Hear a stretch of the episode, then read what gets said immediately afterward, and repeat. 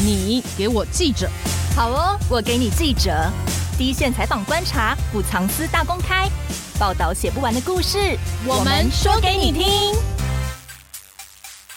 大家好，我是欧编。大家好，我是边边。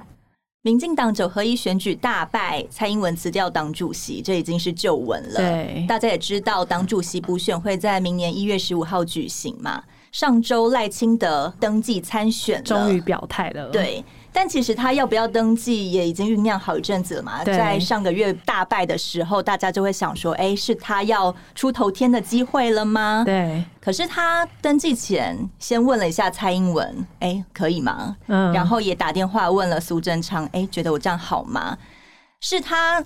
嗯，好不容易决定要承担了吗？还是他要先确认一下这些大佬要不要支持他？嗯，应该都有可能。毕竟大家也知道，他某一年的某个初选被挡得很厉害嘛。对，对，那先把一些人摆平掉，会不会对于他未来的选举之路比较顺呢？目前从民进党中生代领导人以及一些党内的大佬的讯息来看呢，包括比如说郑文灿啊、林佳龙等人。感觉这个姿态已经是蛮明显的了。没错，那除了这一场之外呢，还有另外一场选举也是非常需要关注的嘛。嗯，就是台北市第三选区立委补选。也就是即将上任市长的蒋万安的选区，嗯，那将于明年的一月八日投票。这场补选为什么会这么重要呢？因为它被视为是九合一选举的延长赛。这一次呢，民进党派出吴怡农再次挑战。对对，那最新的民调显示呢，被击为落跑议员的国民党候选人王宏威支持度还是高于吴怡农的。嗯、原本以为吴怡农原本会在这个选区是吃香的，但吴怡农一出来呢，人摆脱不了跟黑道纠缠的形象，对，他应该自己也是蛮困扰的啦，嗯，然后也造成很多话题嘛。因为这个话题会不会有可能造成他的二连败呢？今天我们邀请到主跑民进党的两位政治记者周佑正与蔡靖宇来帮我们分析一下。民进党大败后的人事布局会是如何呢？嗯，那还有一个就是主导九合一选举成败的蔡英文，前党主席蔡英文还能够保有在党内的势力与话语权吗？我们先欢迎佑正跟靖宇出场。大家好，我是深度内容中心的佑正。大家好，我是靖宇。副总统赖清德宣布角逐民进党主席的补选哦，看起来就是展现攻取二零二四总统大位的企图心。但我比较好奇的是，蔡英文辞党主席以后，指定高雄市长陈其迈担任代理党主席。那虽然也是一个跟英系关系蛮好的一个人，对，嗯，因为他指定了陈其迈嘛，就让人想说蔡英文是不是？辞职了，还是想要掌握权力，所以你找了一个跟英系很友好的人当代理主席嘛？可是毕竟陈其迈人气也是蛮好的，所以也许大家意见也不会这么多。嗯，之后被点名渴望角逐党魁补选的，还有赖清德、桃园市长郑文灿、屏东县长潘孟安，或是文化部前部长郑丽君，以及。呃，这一次参选新北市市长惨败，可是大家也觉得他是有功啦，好像有绊住侯友谊，没有让那个外溢效益扩散。嗯，也许也算是建功的林佳龙，他们都是被点名说可以参选民进党主席补选的。那为什么最后共识是让给赖清德呢？我先来讲一下这整个就是败选后呃，关于党主席选举大的背景。蔡英文为了败选，第一时间就辞去党主席之后，陈其迈这个代理主席，据我们了解，这个是已经呃，可能是有一个事前的大家共识，就是说先推陈其迈出来代理，这样基本上他就是一个过渡的主席而已，他就是负责要举办明年的党主席补选这样子而已。其实本来党主席的人选赖清德一开始他是没有非常强烈的意愿的。嗯，哦，为什么？因为败选之后，大家都在一个检讨的状态。嗯。那当然说了，比如说包括郑文灿、林佳龙等人都败选嘛，或者是交棒失利。那所以大家都还在观望党内的氛围。嗯哼。那其实最开始的时候，所谓的党政高层啊，也就是说蔡英文的体系一开始是比较倾向让郑文灿来接党主席。嗯。对，一开始也是先传出这样子的新闻。对。那呃，在郑文灿。传出来有这个风声，说他可能想要选党主席的时候，挺赖清德的系统，或者说赖清德本人。其实他当然一方面有一点疑虑，但二方面也是觉得说，那既然就是有人要承担这个现在的困境，这样、嗯、其实对，其实也是 OK 这样子。可是就马上郑文灿的论文案马上就爆发了，嗯、就台大也撤销了嘛，郑文灿就自己等于出来证实。那其实我再插个题外话，就是说郑文灿这个论文案啊，他其实在选前在政坛就已经有在知道结果了，呃，有在流传说台大学轮会就已经认定他已经抄袭了。那所以我们大家都会有点牺牲，就是说台大就是给郑文灿留了最后保有颜面，保有一点颜面，这样没有在选前，因为也怕这当然都是我们的猜测或是推估，这样因为不想要影响选举的结果，所以就可能等到选后才曝光这样。回到这个党主席的选举，郑文灿论案发生之后啊，其实第一时间党内大部分人都觉得郑文灿应该是，即便高层对他寄予厚望，但是他。当党主席的可能性已经是很低了，因为你没有办法，我才刚大败完，然后没办法再去承受一个所谓抄袭党啊，来当我们党主席这样，这个后续的这个效应是很严重。就像林志坚的论文案，负面效应是非常庞大的。那在郑文灿没有办法继续选下去的这个情况之下，党内的中生代，其实大家会讲中生代，中生代的由来，还是蔡英文在败选的时候，他有讲说他辞去党魁，但是会让中壮世代来接棒承担。他其实已经有先，就说他本来有想要帮郑文灿铺一条地毯，结果脏掉了，对，地毯已经黑了，这样对，所以就是地毯被收拾之后，哎，就说所谓的中生代，重量级的中生代党内其实没几个人嘛，像大概郑文灿、林佳龙、呃赖清德等等。原本林志坚可能也算是一个呃中生代中生代的很有希望的明星，但是他因为论文案也陨落了这样子。在郑文灿没有之后，大概剩林佳龙跟赖清德。据我们了解啦，在这个过程当中，大概在十二月初的时候，赖清德其实也曾经跟林佳龙还有郑文灿交换过意见，啊哈，到底党主席的事情该怎么办？这个时候，郑文灿已经论案的事情已经发生。嗯、那郑文灿跟林佳龙的他们的大前提都是尊重赖清德的决定，这样。因为他辈分还是比较高的意思吗？第一个是辈分高，第二个是他的现在的声望，声望在绿营里面相对还是比较好。他在这次选举当中受伤的程度比较小嘛，嗯、对，跟其他人比起来，像林佳龙在新北市输了四十多万票，哦，那郑文灿也没办法延续桃园的绿色执政。那林佳龙曾经也有一度是想说愿意承担党主席这个东西，这个都是在尊重赖清德的前提之下。嗯，刚讲到陈其迈为什么不选，他本来就没有要选的意愿，因为他就是还是想要专注在他高雄市市政这样子。但他不会觉得高雄地方太小了嘛？他想要在更大一点的权利。对，可是因为。接下来，民进党党主席最重要的工作是二零二四年总统跟立委的人选的提名嘛。陈其迈他就是一个专注在高雄市政，他有点没空这样子。一方面没空，一方面他也不会想要带来淌派系的浑水，这样因为提名的东西攸关派系之间的利益嘛，等等。重点现在是赖清德是民进党二零二四一个几乎是不二的人选，总统的不二人选，没有人会出来跟他抢了。对，目前看起来的状态是这样子。那为什么赖清德选党主席还要特别打给苏贞昌咨询？而且这也是苏奎自己说的嘛？他特别提醒赖清德出来当党主席是有利有弊，还要深思的。为什么赖清德需要有这一步智慧苏贞昌的动作？而且。呃，苏贞昌提到的利弊与深思大概是什么意思啊？其实就说赖清德不止跟苏贞昌讲嘛，他当然也跟蔡英文讲。嗯、对，败选后的党政高层的会议，蔡英文、苏贞昌、呃赖清德等等，就是党内比较重要的人士，在这一场会议中，主要是检讨败选。那其实，在那一个时间点，赖、嗯、清德就有表达他其实愿意选党主席来承担这个，但是他那时候第一时间是没有说他一定要出来选。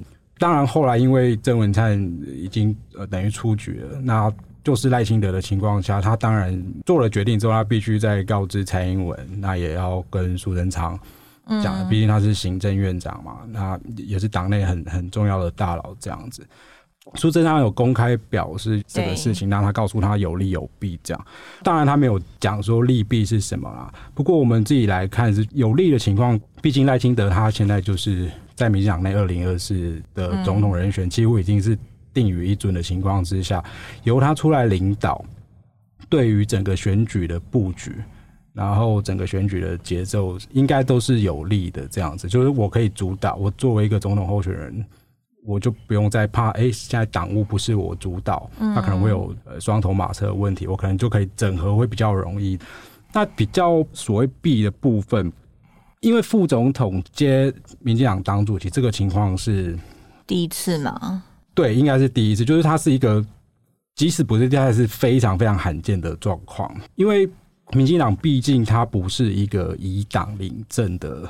执政的模式，大过去都是总统兼党主席嘛，那其实就是一个党政同步的状况下，就是我是总统，那执政团队我也是党主席，那就是感觉就是不会不知道听谁的的感觉。所以我会觉得，就是说，苏贞昌讲的弊会比较像是将来党政的互动模式，可能必须要注意这一块，这样，因为一方面有总统，一方面有行政院长，然后你是党主席。嗯赖清德是党主席，你又是副总统，那蔡英文总统，然后还有一个行政院长。嗯，姑且不论之后苏贞昌会不会留下来，嗯，三个人的互动到底呃，可能谁谁谁要听谁的这个互动模式，可能必须要注意一下，这样。呃，因为大家也都好奇嘛，毕竟赖清德还是身为副总统的角色啊。那他之后当了党主席，整个位阶会反而比蔡英文还大嘛？而且大家也知道嘛，就是二零一九年他跟蔡英文的斗争是败阵下来的。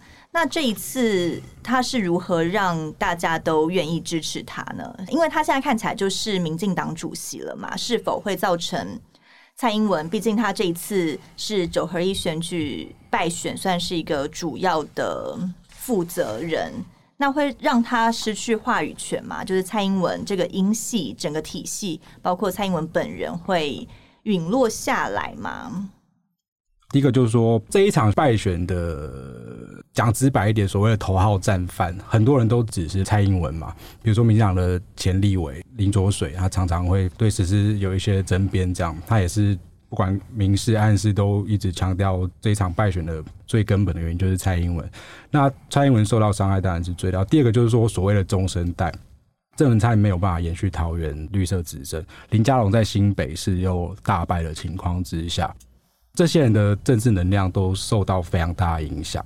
那其实相对的，赖清德是相对受伤比较低的。嗯，第一个他自己不是候选人，第一个、第二个主导选战的提名，还有整个选战节奏的人也不是他。而且他其实在，在呃选举的期间还帮忙辅选的非常的彻底。他去全台都有全台走透透，没有错。刚谈到这个辅选，全台走透透。他其实从去年我们那个四大公投的这个期间，他就是也是全台到处宣讲的这个模式嘛，是很有政治魅力的。那延续到今年，刚刚提到他今年的浮选，没有说他今年整个选战过程，他浮选了一百一十四场，哇，然后是民进党内的浮选最多的人，在这个浮选的过程，他一方面帮人家浮选，二方面也是在累积他自己的的声望、自己的人气，这样。累积让这些人之后会转而都支持他吗？他辅选的对象可以这样说，就是说，一方面我去帮你辅选，你你当然就是有事要照我这样，对，就关系比较好一点啦，就是也欠我一个人情这种感感觉这样子。不管是哪一个党派啦，就是说政治一个是一个很讲求实力原则，还有政治现实很现实嘛，谁实力强。我也不用去号召，比如我赖清德现在实力很强，声望很高，我也不用特别去号召谁，党内的各个派系就会自己过来，就是自己归队这样子嘛。例如说，包括他这一次宣布参选党主席之后，之前对赖清德在党内应该是最具有敌意的是所谓的英系嘛，对呀。那可是他一宣布之后，那个党内的英系的立委几个代表性人物。立刻就贴，立刻就贴了，对对对，立刻就是贴那个 图卡，图卡就是表态支持这样。可是这样，蔡英文还有要当两年的总统哎，如果现在人气都在赖清德身上，那他这样子领导党的话，会不会跟蔡英文有冲突啊？其实这个问题就是在谈蔡英文到底会不会跛脚，嗯、蔡英文会不会跛脚这个问题是一个大哉问啊。我自己个人是认为，赖清德他虽然未来很有可能当选党主席，他掌握这个党机器嘛，掌握接下来的选举的步调这样，但是因为蔡英文他还是总统，他嗯，整个国政的权力还是在他手上，接下来可能那个人事改组，绝对的主导权还是在蔡英文手中，执政团队这一块的主导角色还是蔡英文，蔡英文还是掌有很大的执政的权力，嗯，他。蔡英文带领的执政团队做得好不好，也会影响到赖清德之后的二零二四年的好不好选选举。这样整个综合下来，在这些前提之下，蔡英文应该不太会真的跛脚。这样，因为现在有一点是赖清德其实某种程度上还是需要蔡英文的支持嘛？对，领导的执政团队至少不要。丧失民意的太难看。对对对，至少不要做不好，害他 就是 害他很难选，成为他二零二四的这个绊脚石。这样应该蔡英文不太会跛脚。这样，嗯哼，那赖清德也会算是挺尊重他的，不要特别的跟他意见相左啊，等等的嘛。啊，你要怎么执政，我就也支持你，但你不要影响到我之后选举的路就好。他们有这个默契了吗？因为。对蔡英文来讲，他当然也不想要影响二零二四民党的这个政权嘛。应该就是说，还是要互相尊重，和平的感觉，维持对，还是要维持和平。是表面的和平，还是真正的和平？我觉得可能就是一半一半。原来如此。现在也是民进党如火如荼在检讨败选的原因。对，我是不太确定他们到底有没有认清到实际败选到底是因为什么？因为呃，比如说他们现在提出的一些败选原因有防疫太自我感觉良好啊，或是前阵子兵役要不要延长到一年，也是可能他们自己认为是影响到年轻人不出来投票的原因。那这两个关键问题以外。另外还有呃，我们之前提到的林志坚的论文抄袭外溢效应，让大家都会觉得是不是民进党就支持抄袭？他们看起来根本就没有自己表面上说的这么正义呀、啊。还有包括内部民调失准，嗯，内部民调真的是失准的嘛？因为我觉得应该走出街头来看 看很多民调，好像跟 跟他们的真的不太一样。对啊，那两位记者认为。呃，民进党这一次检讨的方向跟实际败选的原因是一致的吗？还是其实是有一点落差的？败选的这个部分呢、啊，我们先从一一二六当天的大败的时候开始说起哦，就是在大败当天的时候，因为大概开到四点半快五点的时候。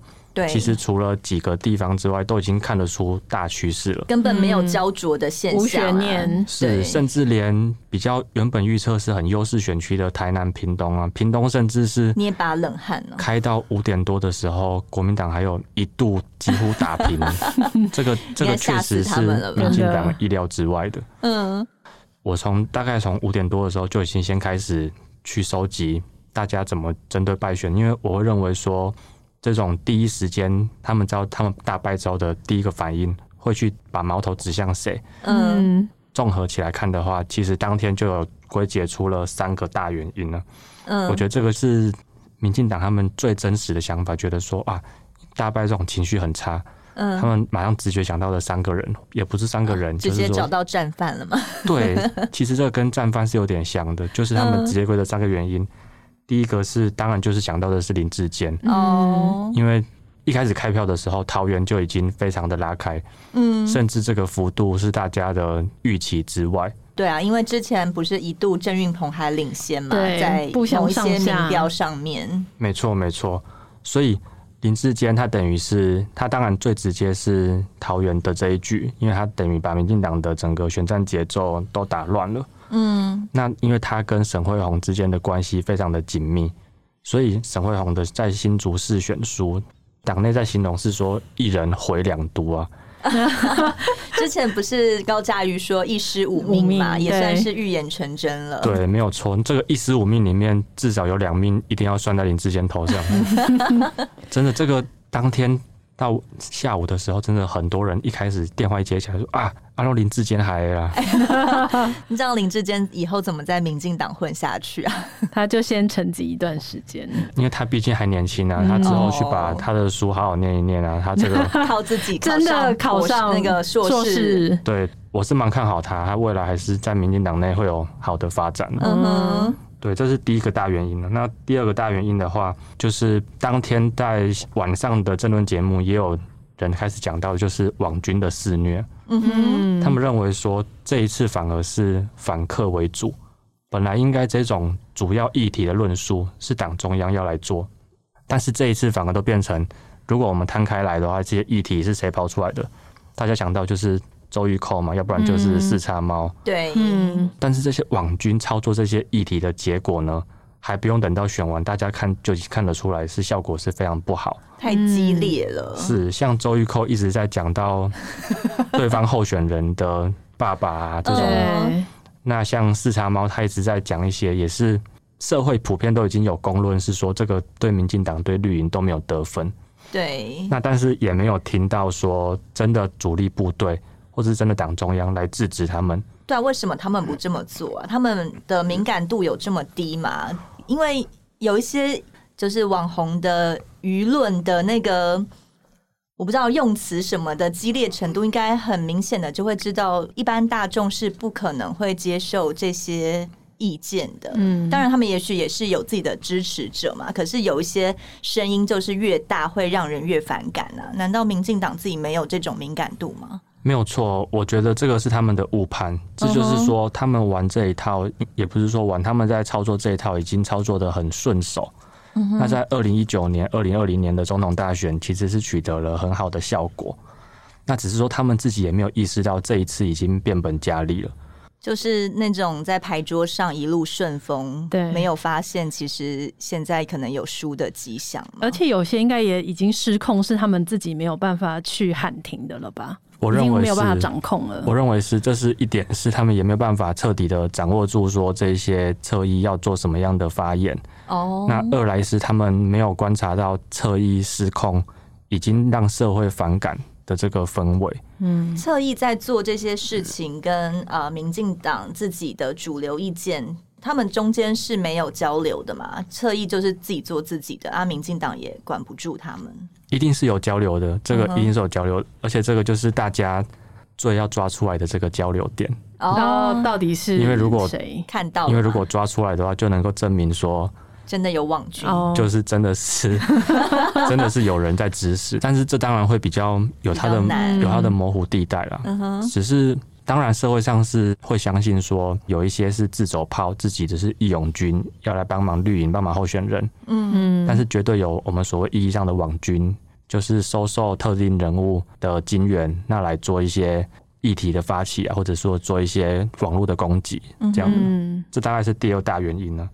第三个大原因就比较有趣了，这跟党内的派系生态有关的是，在选前的时候，毕竟因为总统虽然是主导了整个提名权，嗯，但是大家其实都知道的是，其实英系包括是英系的。最大头洪耀福，他在总统的身边有相当的话语权，嗯，所以其实总统的很多意见比较是偏向于说英系的意见。当然，总统有他自己的考虑，嗯，但是我们从提名的结果摊开来看，全台湾真的，你去算候选人的属性，都是偏英系的吗？真的亲英系的是最多的，哦。但是在选战的过程中，大家是有一点是敢怒不敢言了，啊，是没有把这个声音直接的爆发出来说反对英系。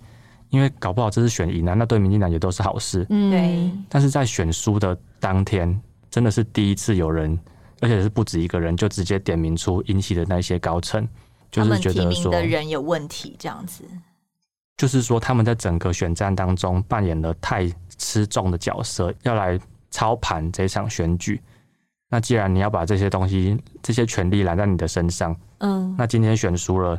你就要负责，当然是把矛头直接对向你。嗯哼，所以这个也是英系的一个分水岭，我会认为这样觉得。这个跟我们刚才在讨论的党主席的那一块，嗯哼，也是有一些牵动。就是说，英系在这一次大选过了之后，他们确实是有元气大伤。呃，现在那个民进党败选小组大概是开了两次会嘛，那也有提到了，据说是三十个意见或是三十个议题，看起来，呃，这些议题里面有刚才靖宇提到的这几点吗？还是他们其实就是主要就是矛头对外，然后找出几个原因，但也许并不是最关键的原因。我在看他们的检讨小组，其实相当的发散。嗯哼，那发散的原因也是说跟他们进行的方式有关啊。因为他们的方式，郑文灿在当召集人，他的理念就是要让每个人都说到话，嗯，而且每个人都没有限时间，嗯。所以像我知道的第二场、第一场也是都开了到快三个小时，嗯，真的让大家畅所欲言，嗯。但是这样子的一个你要说反效果嘛，就是说聚焦出来的议题会很有限。像他们就列出了三十几点，将近三十点，对呀的这个败选的原因，有这么多原因吗？是这个 关于这一点，党内有大佬，他就直接说说，其实列三十几项根本就不是不需要的。嗯，那他说该怎么做嘞？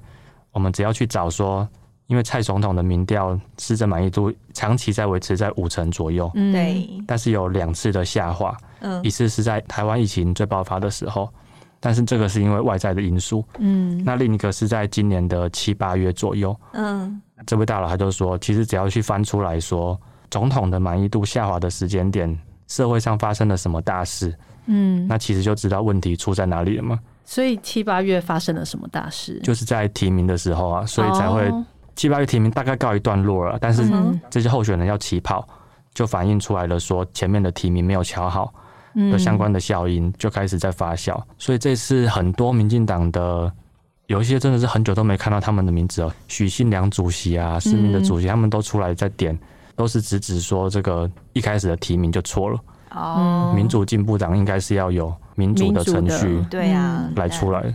所以呃，以前的这些前大佬，包括林卓水啊、许信良、施明德等人。现在在党内已经算是没有太具体的势力了嘛？对，他们基本上是彻底淡出了，可以这样说。嗯哼，只不过就是给建言这样。对对对，他们的建言在透过媒体啊来报道，其实引领舆论是有一定的效果，相信也对党中央是有一定的压力存在。嗯。那除了败选的原因检讨以外啊，大家也会说这一次的九合一选举结果是对蔡苏体系的期中考嘛？嗯、那现在看起来是不及格的。格嗯，蔡英文就自己负责辞了党主席。行政院长苏贞昌第一时间也是口头请辞阁揆的，嗯，但最后被慰留了，对，那也就真的被留下来了，因为跟以前的那个包括蓝绿嘛，马英九跟蔡英文第一次当总统的时候，他们的做法不太一样，因为他们之前执政党大败后内阁都总辞了，可是这一次已经传出苏内阁是不会总辞的，而是明年一月的时候会有一个内阁的小改组。苏贞昌还是有可能继续当行政院长的。那我们之前做过几次政治相关的集数，也有一些记者来宾提到，苏贞昌其实是很爱当官的。那他这次不下台是啊，我真的很爱当官，所以我死不下台，还是蔡英文真的很需要他，他需要这一个行政院长留下来稳定政局？哪一个原因是比较合理的呢？就以蔡英文第一次执政，二零一八年民进党也是在地方选举这个败选，对，当时是行政院长是赖清德，嗯，他也是第一时间就表示他会辞职下台这样子。那其实这个当初有一个我们自己采访的那个经验是这样。当时其实赖清德是强烈的，不管对内对外，他都强烈表示自己应该要离开负责这样。可是当然我们后来了解是说，其实当时蔡英文也是很蛮希望他继续留下来。哦，他希望赖清德留下来。嗯、对，那那当然那个赖清德自己脸脸面面子挂不住。对，就是说他当时的那个理由跟现在差不多，当然就是稳定政局嘛。因为蔡英文的从政的风格是一个谨慎小心，不会。突然做出决定的人，他凡事都要深思熟虑。他不会像是以前陈水扁那种大名大放的性格，他比较谨慎思考，他在当时，蔡英文希望赖清德对吧，但是赖清德他是非常坚持，他一定要走的。对，就因为真的也就是败选输的太难看了，留不住赖，所以才有后来的苏贞昌。那苏贞昌的风格就比较不一样。第一个当然就是说他自己可能真的也是比较喜欢喜欢当官。第二个比较重要的因素。过去这三年多来，蔡英文跟苏贞昌总统行政院长蔡苏体制的搭配，嗯，其实在这次选举之前运作的还算不错，还算不错的原因在于，虽然民党内有人不满，说苏贞昌。卡在那边，大家没办法，中生代没办法往上。但是蔡苏体制运行的不错，这个也是从民调上来看了。至少在这次选举之前，蔡英文跟苏贞昌的满意度都还不错，尤其是蔡英文，他大概都会至少有五成以上的支持度嘛。总统第二任期这样的民调满意度，其实是坦白说是不容易的。跟以前的马英九对照，跟蔡英文两年没有受访有关系吗？可能也有关系，因为他至少没有失 言，没有当剑拔的 一个原因，这样。总之就是说，这个蔡苏体制的运作，它是相对是稳定。因为如果一旦苏这样在败选之后立刻下台走人，嗯、他有两个现实的层面啊。第一个就是说，因为现在立法院的会期还在还在会期当中，嗯、他还是必须要做完。第二个就是说，如果现在苏贞昌立刻就走，马上就会陷入就是谁来接班？对，民党派系是一个派系文化很很很深的政党，这个时候派系就会开始卡位，嗯、就会乱。他不能找自己喜欢的人来接就好嘛？蔡英文自己还是有这个权利吧？他当然有这个权利，但是他要找自己喜欢的人，因为他现在已经是一个。败选当主席，败选总统，那他喜欢的人，其他派系不会喜欢嘛？不一定会喜欢。那这时候就会开始，就开始又出现这种角力，这样。所以他暂时留他下来，第一个层面还是在这个，就是至少维持现状，暂时不要乱这样子。那第二个就是说，苏贞昌他虽然是败选的结构的最高的行政首长，但是他在党内也是蛮够狼玩的嘛，就是因为他这个强势的作风。可是至少。过去三年，他是压制得住党内的派系的躁动的，这样。对。对，所以对蔡英文来说，苏贞昌他是一个很好用的行政院长，安内攘外，安内攘外，对，就至少在内政还有就是党内的这一块，嗯，很好用的人这样子，嗯哼。那可是，我记得我们有邀请佑正他们在很早以前有来聊过林佳龙出来选新北市长嘛？嗯，他不是就有说，如果林佳龙在新北有功的话，渴望当院长嘛？他自己感觉也很想当啊。那输不下来，不就没机会了？对，第一个是输不下来，这些中所谓的中壮世代都没有机会。第二个就是说。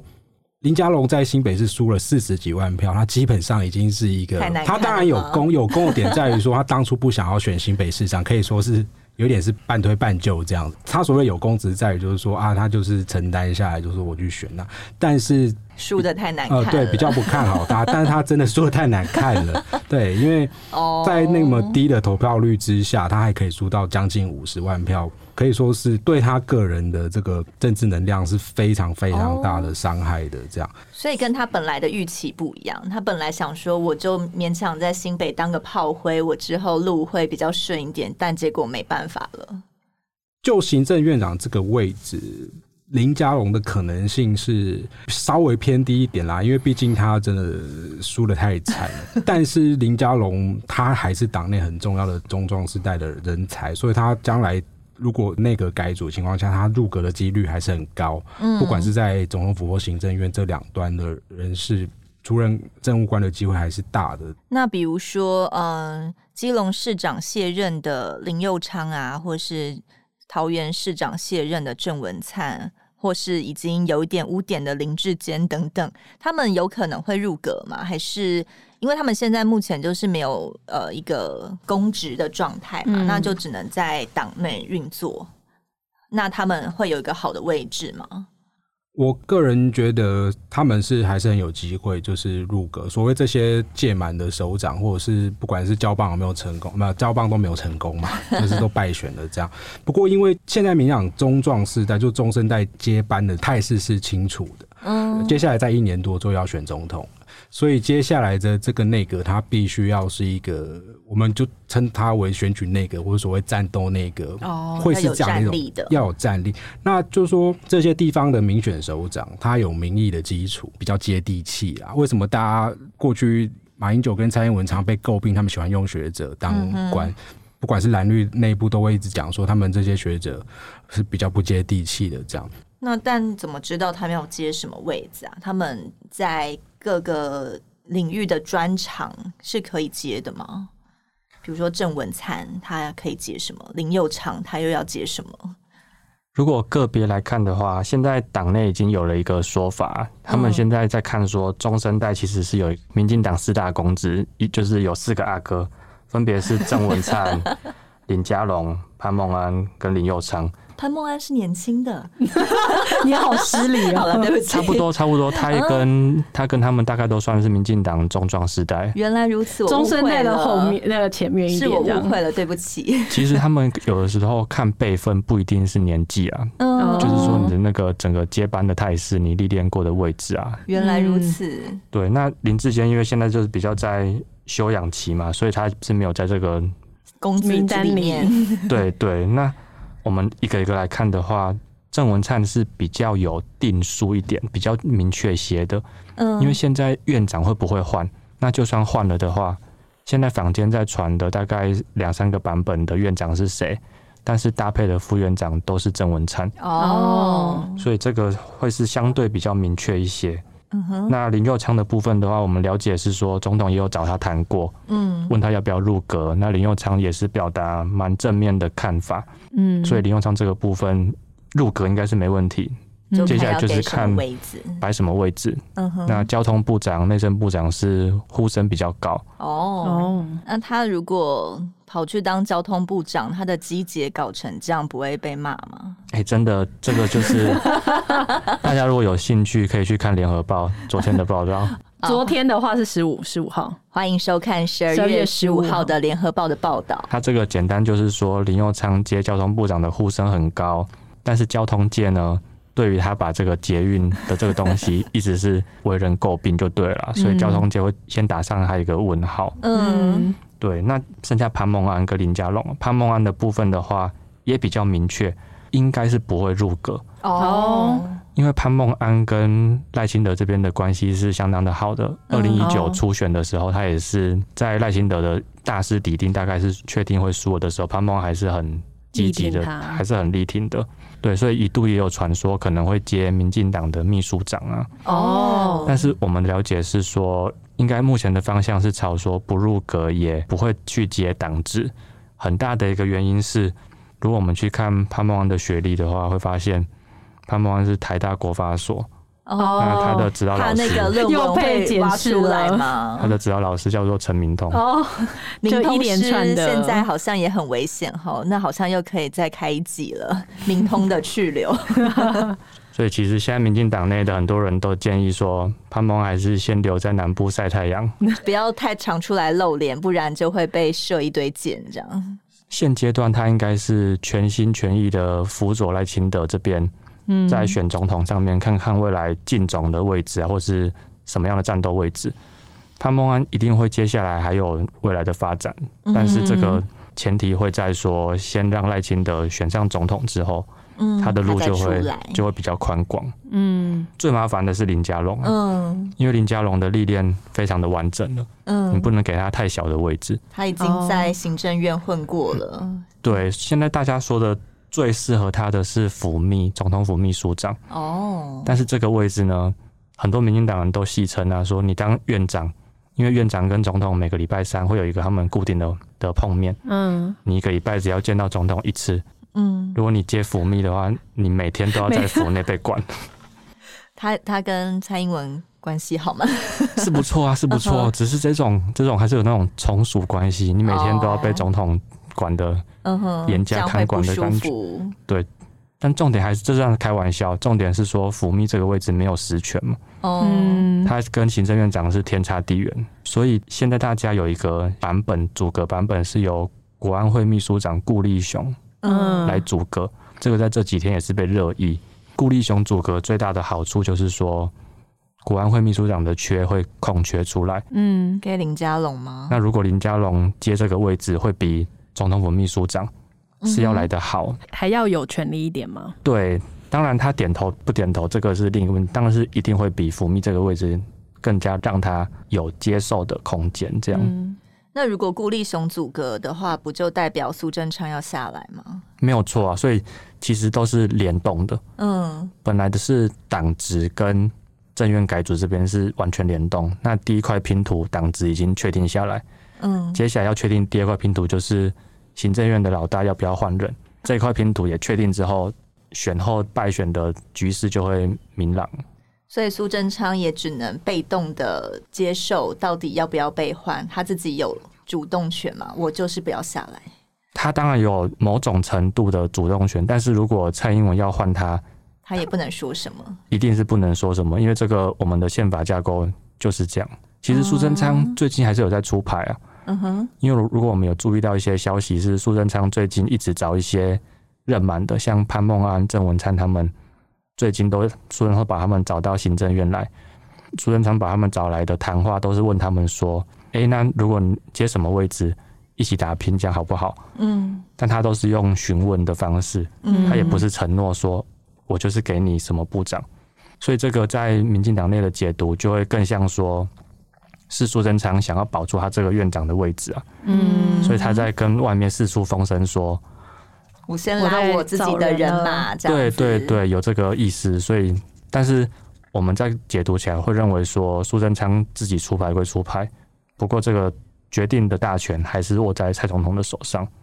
那另外一方面呢、啊，刚才提到检讨嘛、嗯，我不知道那个之前的绝招抗中保台失效，是不是也是一个需要检讨的原因？因为之前从那个反送中以来，香港的事件以来，抗中保台一直都算是民进党的保命符嘛，感觉只要一寄出来，选举都会特别的顺风，但。今年感觉就不是这样了，反而你使出抗中保台这个牌，很多人会骂你，很多人反而会说，就是你没有别招了嘛，而且你感觉就是一直怂恿国人去要跟中国对抗，但也许受伤的会是我们啊。呃，最近大家应该有关注到一个新闻，就是。中国大陆以食品注册程序不完整呢，又禁止了我国一堆食品啊、鱼类、水产品销往大陆。蔡总统第一时间也是以中国突袭的方式 Po 文说，这一次台湾的产品出口到中国受到阻碍。也就跟我刚才讲的一样嘛，就会有另外一个声音出来说，会不会是政府自己没有准备好啊？慢半拍。对，最近也有很多人拿出日本的例子啊，为什么日本都食品注册都过了，那为什么我们还要补件？那又还没过，是不是政府自己怠惰呢？还是你自己怠惰就算了，还只一味的怪中国打压？以前这种台湾受到阻碍，我们大家同仇敌忾、矛头向外的这种声浪，好像已经减少了耶。兴起的是一种检讨政府的声音变多了。这样子的话，抗中保台有办法继续用到让赖清德当选总统吗？探讨这个议题的话，是要从说民进党的整个两岸的论述来说了。嗯因为其实不管是农渔产被禁，它一定有政治因素在里面。对，那再加上说这一次的地方大选的最后抗中保台的王牌也没有发挥，嗯，所以要探讨说民进党两岸路线到底是有没有出什么问题。那民进党他们一开始的时候在选完之后，他们本来前几天的时候，他们的想法还觉得说比较认为说，因为这一次是地方的选举。所以民众在意的比较会是内政的议题，这种外交国防的发挥的因素会比较少。嗯，但是越来越检讨之后，现在党内已经越来越发现说，其实好像不是这样，真的是我们的抗中保台的这个东西论述出问题了吗？真的是会有出问题的现象。所以包括连郑文灿他在前几天的时候，他都有提出来这方面的东西，说民进党的两岸路线需要调整。对，虽然他只有几句话，不过这个东西是很有很有它的象征代表性的。可能不是要这么抗中了，反而需要跟中国保持着另外一种关系了吗？这个议题可以从两个层面来说，因为抗中保台的议题，两岸路线的这种东西分为对内跟对外。嗯，对外的话，主要是你提出什么样的论述，让国际上知道说我们的政府，我们蔡政府是采取什么样，民进党政府。的两岸路线是怎么样？对内的话，其实不用到这么样的有完整的论述，这样只要让民众知道一些基本的立场，一些意识形态有确定下来就可以。嗯，那从蔡英文开始，他立他立下了一个蔡英文路线的两岸路线，其实到现在，就算经历过了败选之后，未来像现在在检讨的部分，应该是比较没有碰触到这一块。我们在看说会延续这个蔡英文路线。嗯，那所谓的蔡英文路线，就是他在去年国庆的时候提出的四个坚持了。嗯，所以他这个四个坚持的内容，他有他一套完整的东西。简单来说，用大家听得懂的话来说，是很接近李登辉他提出的两国论。嗯哼，甚至再换个说法的话，是跟华独，就是中华民国是一个主权独立的国家，嗯、那他跟对岸是互不隶属。四个坚持的其中一点也是这样说。所以就是说，他们的这种立场的踩住，包括像赖清德，他在出访博流的时候，他也说他会延续蔡英文的四个坚持路线。那郑文灿在最近几天的检讨小组里面，他的说法也是我们要回归到蔡英文路线，嗯这个两岸的路线。所以分成对内对外的层次，对外的这一块，民进党政府的两岸路线，未来可以预期还是一样会走。蔡英文提出的四个坚持的这个大架构，那大家可能会觉得很奇怪，说这样到底是要检讨什么？对，要检讨的是对内的宣传。这个四个坚持的底下，我们要怎么样让台湾民众知道？因为这四个坚持它真的有四个点哦，但是你念出来之后，相信台湾人是没人听得懂。对，但是简单说四个字，我们要抗中保台。哦，那其实那个连那个阿北路上阿北都听得懂。可是这感觉这个含义有很多种诠释的方式，我们到底是真的要很激烈的抗呢，还是我们就是不屈服的那种抗而已？就是以防守姿态还是以进攻姿态？我觉得感觉程度是不一样的。没有错，这就是民进党这次发觉他们出问题的地方。嗯，他们发觉说他们过度把抗制的那个对抗性。太过于强调哦，那这一点在二零二零年的总统大选收到好的效果。嗯，那在这一次的话，是行不通的。嗯，的原因是在于说，民众我们越来越发现说，对抗的意识越高，会迎来的随之而来的会是战争风险的增加。嗯，那再加上说兵役延长，又更坐实了民众心里的这一点。就是真的离上战场好像越来越近的感觉。对，会认为说，我们虽然跟大陆这边是不一样的两个国家，普遍台湾人有这样的想法，但是如果我们支持民进党这样子过度对抗的这样的论述，战争的风险增加是所有人都更不想要看到的。嗯，对。其实关于这个论述啊，民进党前主席许信良他在选前的时候，他就有过类似的言论。嗯。他当时就已经直接坦白了说，抗中保台，民进党的这一招是没有用的，因为没有人喜欢战争。嗯，但是跟刚才的网军的话题是一样的，民进党在过去网军抗中保台都打得非常的好。嗯，所以许信良的这个话，民进党显然也是没有听进去。对，他们还是觉得说抗中保台会有用。嗯，在选前的两周，蔡总统在双北大造势就正式定调了。嗯，而且他那一天的话讲得很重，他还直接讲到说，我们没有让进香港中联办的人选上总统。哦，他就在说韩国瑜选上之后，有到香港中联办去。嗯，那他也说说我们没有让台湾变成武汉。哦，就是他表面上是在说台湾防疫做得好。嗯，但是他一定要去做于这种比较的感觉，对，这种用两岸来做比较，来让民众有这种抗中保台的那种对抗的心理，又被激发出来。嗯，那民进党现在普遍的检讨声音认为说这一点是错的。嗯，我们不能那么强调跟对岸的对抗性，因为民众会觉得对抗的结果是战争。嗯，那这样子反而是反效果。对。而且现在有很多食品被禁啊，很明显的反应就是会影响到一些人的生计嘛。那政府在这方面，我觉得他至少出招前应该要知道哦，那我要怎么让呃受到影响的这些人可以呃，也许从另外一个地方获利啊，或者什么新南向，或是卖到日本等等的，嗯，有一个。退路嘛，但现在看起来，如果被禁的话，是不是也就束手无策了？这样子对于他们抗中保台的宣传，是不是也挺不利的？这个就是一个根本的问题，就是说台湾绝对是需要中国的这个市场的，嗯，很难切割的掉。现在都在宣传说中国市场被禁，那我们要去开发其他的市场。嗯，其实连民进党里面的人都说了说，说如果其他市场可以开发的话，根本就不用等到中国市场被禁了，嗯、我们再去开发。早就开发了。所以这个是一个问题，那也变成了民进党他们一个要反转这个议题根本上的一个很困难的地方。嗯，是你要怎么样摆脱这么大的一个市场？又要抗又要获利，好像是蛮难的。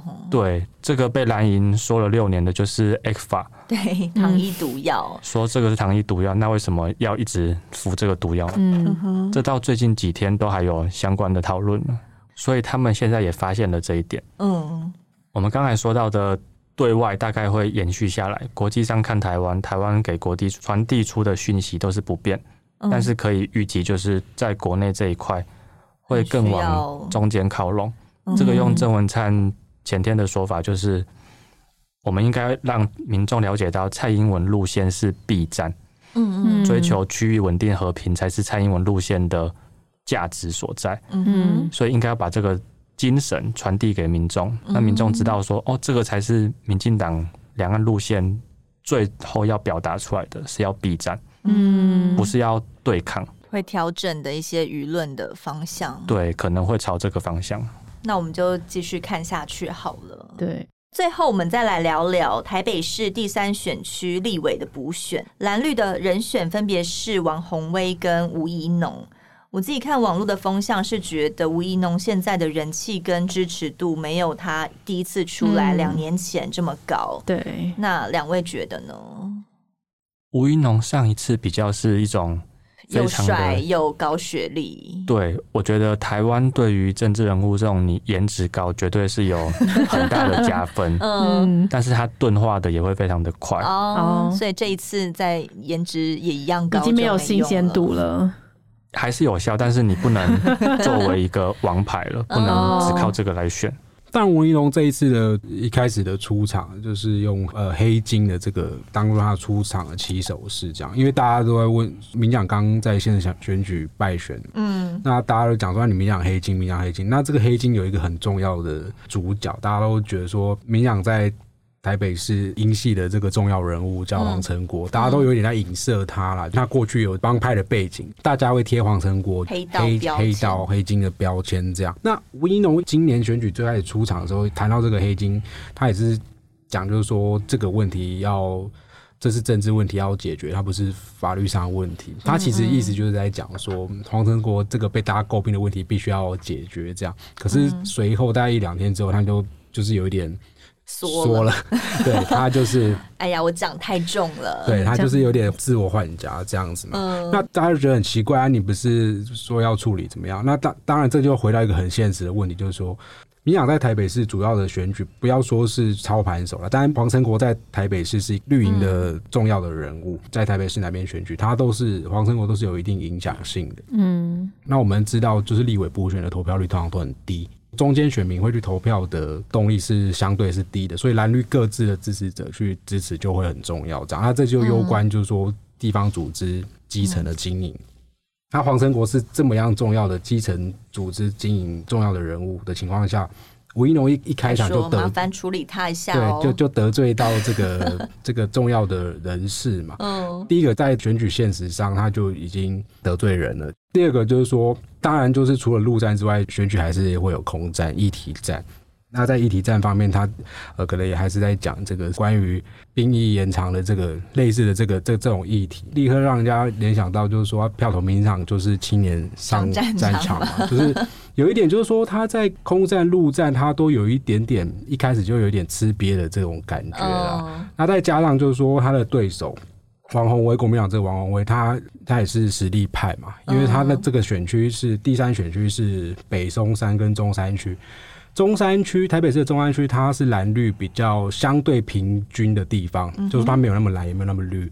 那可是北松山这个地区是早期很多眷区，那现在都当然就是变成呃大概国宅，就是这种比较是蓝营铁票的地方，就国民党在北松山是有绝对优势，但在中山区也有。呃，双方有可能五五坡的这种情况之下，对吴一农来说，他当然就是很不利，很难选。那吴一农跟黄成国的关系到底如何啊？因为上一次吴一农输了以后，黄成国还帮他安排了台北市党部主委的位置嘛，算是有点为提拔他。啊，这一次你突然出来要选，你就把我切割掉了。嗯、黄成国 OK 吗？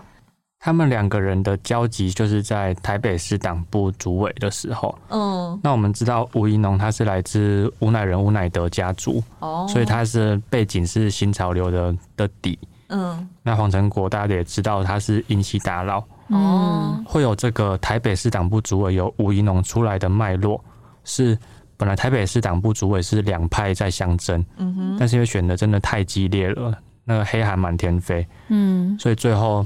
党部的决定就是两边都不要争，嗯，那高层就说，我们派一个也不是你这边，也不是你这边的人，哦，过来这边，色彩比较淡一点，对，两边都不要争。那这个人就是吴云农。当初的构想是这样，不过后来大家普遍的认知到还是说，黄成国对于支持吴云农。可以让他这个人选上来，是发挥很大的作用。嗯哼，所以大家都普遍会把说吴怡农是黄成国的人马这样。嗯，那必须要帮黄成国也说几句话的地方是，其实主委这个位置真的不是说你这种学者，或者是说你靠形象，嗯，就可以来做党部主委，因为党部主委比较是要处理一些。在地的事情，对一些在地啊，你要协调议员啊，你要怎么提名那一些，嗯、有很多社会事啊，这种需要协需要协调、需要处理、沟通的。嗯，那吴怡农在这一块很明显就是他比较不足的地方。他过去就没有从政经验啊，嗯、突然就要来帮大家调试，是不是手腕没有那么高？是啊，而且这种是需要身段比较放软一些的，但是吴云龙的个性也不是这样子。帮黄成国讲几句话是黄成国，他当然知道吴云龙这样的不足，嗯，因为大家如果有印象的话，在吴云龙任内是发生了赵介佑的嗯。黑道党员的事情，嗯，对，那这个事情怎么处理？其实黄成国有给吴云龙一些建议，嗯，他也没有要给他下指导期，因为他也很怕大家说。是黄成国在当地下党部主委，嗯，他是吴一农是傀儡这样。对，他其实也有担心，所以他都是用建议主委说可以怎么样怎么样子来做。那吴一农我们了解是吴一农是完全没有理他，他就走自己的路线就对了。对，那处理的党内也不是、也不是各派系都很心服口服，所以说吴一农的党部主委最后没有连任，是各派系不太支持之外，他自己也觉得做的。不好，很辛苦，也没什么兴趣啊。嗯、哦，那这一次有胜算吗？还是有可能就不行了？这个要先说一句，英国有一句政治的俗谚啊，说政治除了不能把公鸡变母鸡之外，什么都有可能。哦，所以我们政治记者不喜欢把话说死。嗯哼，但是吴玉龙应该还是会选输。哎呀，其实这个主要就看说。他得罪了地方的组织，嗯，那地方的议员没有人愿意帮他做真正的动员。我看新闻嘛，王宏威不是也就说他是一个人的武林嘛，所以他现在自己选算是蛮辛苦的喽。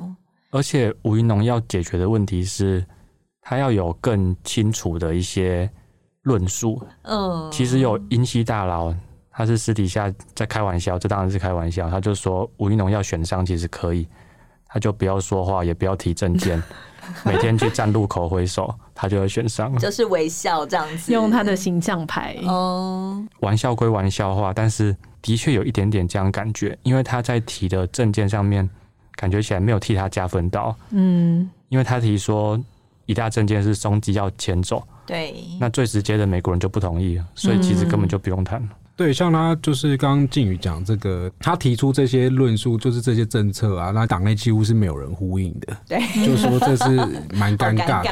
这有一个很明显的对比，就是当初那林静怡在参与台中第二选区的补选的时候，大家明显是毛起来，全党挺一人嘛。嗯。那当然，因为他他们当时有一个主要大的战略目标，就是说要要把严家打掉，所以全党挺一人。这当然是大的背景啊，只是说同样是补选的情况之下，党内的态度当然就是有很。很大的差异。那这样看起来，九合一选举的延长赛，就吴一农自己加油一点。那刚才有提到十二月十五号的报纸提到林佑昌如果入阁交通部长的话，会怎么样？那你知道我们要怎么？我如果未来要再看十二月十五号的报纸的话，我应该怎么找啊？呃，大家可以上联合报数位版，上面有一个是报纸的专栏，大家就可以点回十二月十五号可以看喽。嗯，我们提供一个礼拜的过去期份的报纸，大家都可以回顾，而且大家还可以喜欢那一篇，还可以收藏。嗯，这真的是订阅联合报数位版最棒的一个功能之一。对，就把它收藏起来，然后等到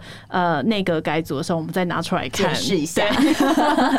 对，我们的政治记者通常预测也都还蛮准的，没错。像这一次九合一也是很准的，对，民调也是，对，自卖自夸。那今天就很谢谢佑正跟靖宇来帮我们分析，对，谢谢两位，谢谢，谢谢大家，拜拜。拜拜。更多精彩的报道，请搜寻 VIP 大 U 点 com 联合报数位版，邀请您订阅支持。